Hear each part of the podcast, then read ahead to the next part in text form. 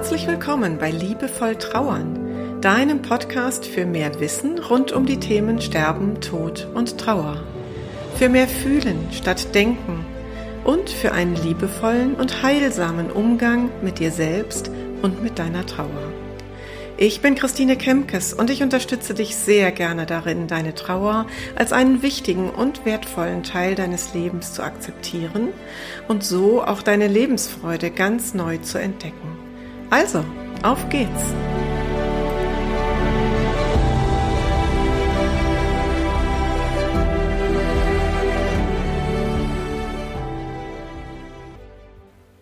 Heute geht es um ein sehr, sehr wichtiges Thema, das sowieso schon eigentlich immer eine hohe Relevanz hat, aber jetzt in Zeiten von Corona ganz sicher noch deutlich an Wichtigkeit gewinnen wird.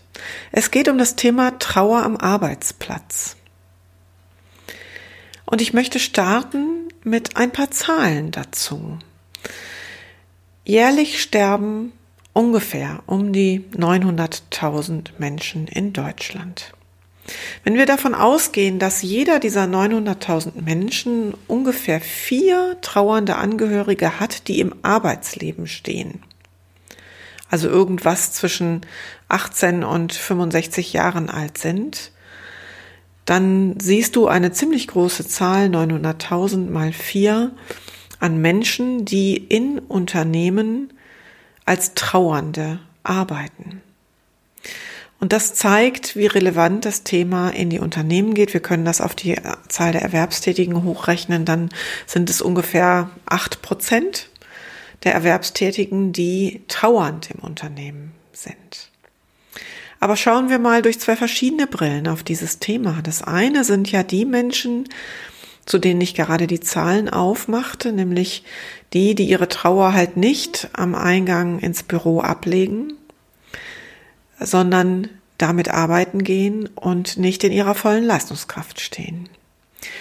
Die andere Brille, die wir aufsetzen können, ist die, dass Menschen aus dem Arbeitsleben heraus versterben, also Mitarbeitende versterben durch einen plötzlichen Herztod oder Suizid oder auch lange angekündigt durch eine lange Erkrankung. Und dann bleibt auf einmal der Stuhl des Mitarbeiters leer. Dann gibt es eine unmittelbare Trauer im Unternehmen, weil die Kollegen trauern, weil die Kollegen mit dieser Situation lernen müssen, umzugehen. Also das sind schon mal zwei verschiedene Blickwinkel, mit denen wir auf das Thema Trauer am Arbeitsplatz schauen können. Und dann gibt es noch die Brille desjenigen, über den ich jetzt gerade spreche. Also du als Zuhörer oder Zuhörerin. Wenn ich dir versuche, Hinweise zu dem Thema zu geben, dann bist du vielleicht Mitarbeiter. Und zwar vielleicht trauernder Mitarbeiter. Und du stellst dir die Frage, wie gehe ich eigentlich mit meiner Trauer im Arbeitsalltag um? Vielleicht bist du aber auch Führungskraft. Das heißt, du hast Verantwortung für Menschen im Unternehmen und da sind auch Menschen dabei, die in Trauer sind. Oder es passiert auch mal, dass jemand aus deinem Team verstirbt. Oder vielleicht bist du Personaler und hast aus dieser Rolle von Human Resources oder HR oder Personalabteilung ganz ähm, banal gesagt, die Verantwortung, Strukturen zu schaffen im Unternehmen, die dafür sorgen, dass es eine menschliche Trauerkultur gibt. Nicht nur eine Unternehmenskultur, sondern innerhalb dieser Unternehmenskultur auch eine Trauerkultur. Und vielleicht bist du auch Betriebsrat oder Personalrat und hast aus diesem Blickwinkel heraus mit dem Thema Trauer oder Krisen am Arbeitsplatz zu tun. Du siehst also, das Thema hat ganz viele verschiedene Facetten und auch ganz viele verschiedene Blickwinkel. Ich könnte da jetzt ähm, mal mindestens einen anderthalbstündigen Vortrag drüber halten oder einen halbtägigen Workshop oder auch ein Zweitagesseminar, was ich ähm, alles drei übrigens auch anbiete für Unternehmen. Heute geht es mir darum, die Schnittmenge zu finden, all dieser Blickwinkel. Und darüber möchte ich gerne mit dir sprechen. Und die Schnittmenge ist, dass wir genauso wie in der Gesellschaft eine große Unsicherheit im Umgang mit dieser Situation haben, eine Sprachlosigkeit und gerade am Arbeitsplatz eben tatsächlich auch immer noch ein großes Tabu im Umgang mit Trauer, im Umgang mit trauernden Menschen, im Umgang mit Sterben und Tod im Unternehmenskontext, wenn also der Mitarbeiter aus dem aktiven Berufsleben verstirbt. Dieses Abbild aus der Gesellschaft haben wir quasi in Unternehmen in verschärfter Situation, weil wir natürlich auch ganz oft im Unternehmen so eine Kultur von ähm, ja, Gefühllosigkeit geht vielleicht ein bisschen zu weit haben, aber doch auch sowas wie Emotionen haben am Arbeitsplatz eigentlich nichts zu suchen. Wir versuchen alle Business as usual zu machen. Wir versuchen zu funktionieren. Ähm, das Geschäft muss ja laufen. Es geht um die Zahlen. Es geht ums Geschäft. Es geht um den Kunden. Es geht darum, äh, die Aufgaben zu erledigen, die mir aufgetragen werden. Ähm, Anforderungen zu erfüllen, die mein Chef mir stellt. Also wir sind da immer sehr sachlich unterwegs und da haben Emotionen und Gefühle ja oft im Alltag überhaupt keinen Platz. Und genau da müssen wir ansetzen, egal aus welcher Rolle heraus wir agieren. Ob du das als trauernder Mitarbeiter bist, ob du das als Führungskraft oder Personaler oder Betriebsrat bist, ähm, egal durch welche Brille wir da drauf schauen, es geht darum, Menschlichkeit auch im Unternehmenskontext zu zeigen. Es geht darum, im Gespräch zu sein sich auszutauschen, was der Mitarbeiter, der trauernde Mitarbeiter oder die Kollegen, die da gerade trauern, was die gerade brauchen. Ist also nicht totzuschweigen, sondern im Gespräch gemeinsam zu schauen, okay, wie könnte jetzt eine hilfreiche Lösung aussehen? Es geht darum, auch wieder sich neu zu kümmern um Mitarbeiter und nicht immer davon auszugehen, dass alles irgendwie von alleine ja läuft und naja, dass man halt ein bisschen die Zähne zusammenbeißt und dann kommen schon alle mit der Situation klar. Und tatsächlich geht es ganz konkret und praktisch sehr häufig um kreative Lösungen. Ich möchte da mal zwei Beispiele aus meiner langen Zeit in der Personalabteilung von großen Bankkonzernen erzählen, die mir da vorgekommen sind und die genau aufzeigen, was ich mit kreativen Lösungen, was ich mit kümmern und im Gespräch bleiben meine. Das erste Beispiel, da hatten wir eine Mitarbeiterin, die sich suizidiert hat.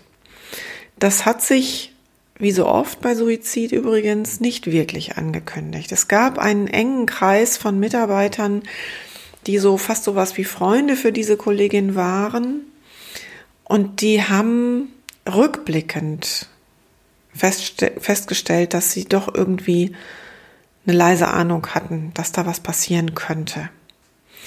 Und du kannst dir vorstellen, das war ein totaler Schock im Unternehmen. Da ist eine Mitarbeiterin, die bis dahin immer sehr zuverlässig ihren Dienst getan hat, von der viele wussten, dass sie private Probleme hat, die ist auf einmal am nächsten Tag nicht mehr erschienen. Und dann stehst du da im Unternehmen und dann stellen sich ja Fragen wie, wer informiert denn jetzt? Was tun wir denn, bevor das wie ein Lauffeuer über die Flure geht? Da ist ein gutes ähm, ja, Informationsmanagement gefragt gewesen an der Stelle. Und wir haben das dann gemeinsam aus Personalabteilung und Führungskraft im unmittelbaren Team zunächst gemacht, also die Kolleginnen und Kollegen, die unmittelbar betroffen waren, und haben die informiert, persönlich in einem Teamgespräch. Und wir haben dann noch, ja, ich würde mal schätzen, zwei Stunden zusammengesessen und haben allem Raum gegeben, was da im Raum war. Also jeder konnte erstmal seine Gefühle äußern, jeder konnte weinen, Geschichten erzählen, über gemeinsam Erlebtes erzählen und auch lachen und weinen. Ähm, also da war wirklich erstmal ähm, zwei Stunden lang Psychohygiene gefragt. Und dann sind wir ins Unternehmen gegangen und haben das an alle gleichzeitig kommuniziert über das interne Intranet, damit eben nicht dieser Flurfunk passiert. Und ähm, natürlich kommen dann noch weitere Themen wie Kondolenz, wie nehmen wir an der Beerdigung teil, was wünscht die Familie oder was lässt die Familie überhaupt zu. All das haben wir dann im engen Gespräch mit den Angehörigen der Mitarbeiterin geklärt. Das ist also das eine Beispiel. Und das zweite Beispiel ist ähm, eine, ein junger Mitarbeiter, der auch sehr tragisch durch eine Komplikation bei einer Erkrankung seine langjährige Partnerin verloren hat. Und ja, darüber selber in eine ganz schwere Trauerkrise geraten ist und wirklich nicht arbeitsfähig war über viele, viele, viele Monate. Aber wir sind mit ihm im Gespräch geblieben und er hat immer gesagt, mir tut eigentlich das Arbeiten gut, mir tut diese Tagesstruktur gut. Wenn ich mich jetzt nur zu Hause einigel, das kann ich gerade gar nicht gebrauchen. Also haben wir auch da wieder Personalabteilung gemeinsam mit der Führungskraft und dem Mitarbeiter am Tisch gesessen und haben überlegt, was könnten jetzt Arbeitspakete sein, die der Mitarbeiter leisten kann. Also haben wir versucht herauszufinden, und das ist uns, glaube ich, auch wirklich gut gelungen, was sind Arbeiten, die er gerade gut verrichten kann. Und er sagte, alles, was ich so im Hintergrund machen kann, wo ich mir die Dinge selber einteilen kann, wo ich auch mal zwischendurch auf Toilette gehen kann oder irgendwo eine Zigarette rauchen und mir eine Auszeit nehmen kann, was auch immer, ähm, mich mal abschotten kann, all das kann ich leisten. Was er nicht mehr leisten konnte, war unmittelbarer Kundenkontakt. Und dann haben wir auch da Lösungen gefunden, um eben die Arbeit im Team ein bisschen umzuschichten und ihm Arbeitspakete zuweisen zu können, die er leisten kann. Und das Ganze war verbunden mit einer vorübergehenden Stundenreduzierung. Er hat also ein halbes Jahr lang, glaube ich, auf 60 Prozent oder 70 Prozent gearbeitet und eben das auch mit etwas äh, anderen Aufgaben. Und das hat ihm die Möglichkeit gegeben, sich parallel eben auch um seine Gesundung zu kümmern. Wir konnten ihm aber damit die nötige Stabilität geben. Also das sind zwei Beispiele für die Themen im Gespräch sein, Menschlichkeit zeigen, sich kümmern und kreative Lösungen entwickeln. Und das sind so ein paar Säulen, die mir besonders wichtig sind, wenn wir über das Thema Trauer am Arbeitsplatz reden. Aber es ist natürlich auch nur ein ganz kleiner Ausschnitt. Ich habe abschließend eine Empfehlung für dich und das muss ich jetzt, glaube ich, als Werbung kennzeichnen. Und zwar gibt es ähm, mehrere Bücher über das Thema Trauer am Arbeitsplatz am Markt und das aus meiner Sicht beste und umfassendste und am meisten praxistaugliche ist das gerade erschienene Buch von Petra Sutor. Das heißt auch Trauer am Arbeitsplatz. Und wer mich kennt oder wer uns kennt, der weiß, dass Petra und ich auch gut befreundet sind. Und deswegen ist mir das wichtig zu sagen, dass ich das nicht als Freundschaftsdienst hier empfehle. Deswegen habe ich auch vorher die Geschichten aus meiner eigenen Personalertätigkeit erzählt, weil ich aus dieser Brille heraus, aus diesem Blickwinkel heraus wirklich gut einschätzen kann, was sie da in diesem Buch geschrieben hat. Und dieses Buch lebt von ganz, ganz vielen praktischen Beispielen und Anwendungsmöglichkeiten und wirklich Tipps, wo du nach einem konkreten Thema suchen kannst und du findest in kurzen, schnell lesbaren Abschnitten alles Wichtige zu dem Thema.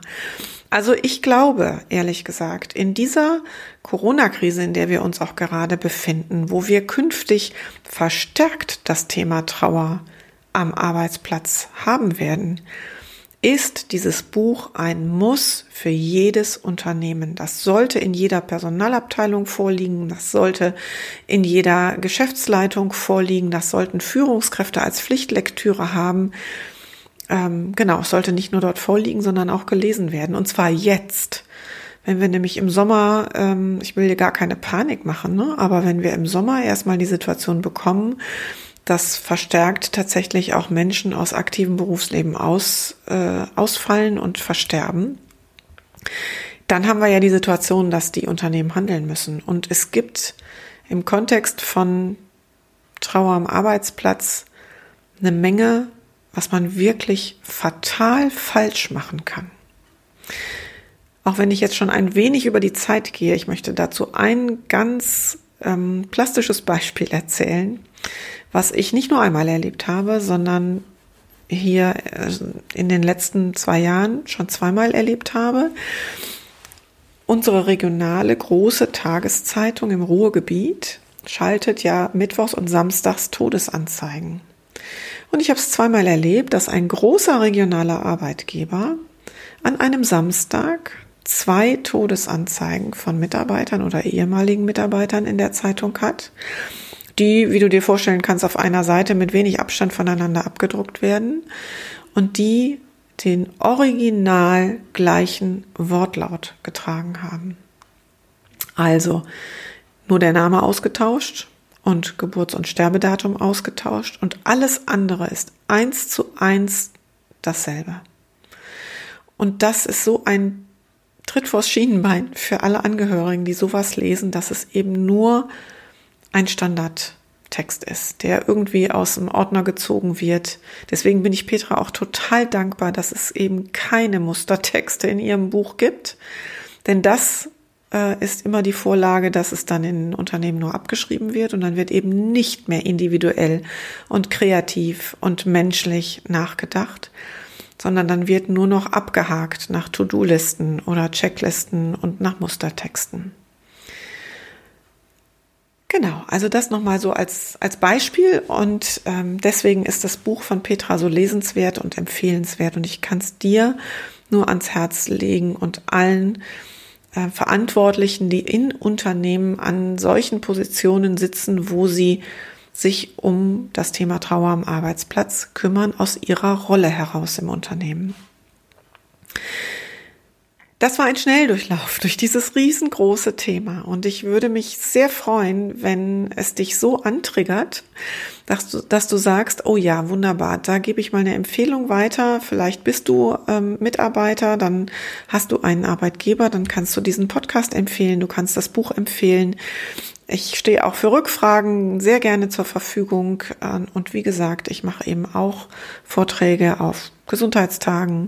Ich mache Workshops und Seminare, sobald wir uns wieder mit mehr als zwei Personen versammeln dürfen. Und dazu können wir sehr, sehr gerne ins Gespräch kommen. Für heute soll es das erstmal gewesen sein. Ich danke dir fürs Zuhören bis hierhin.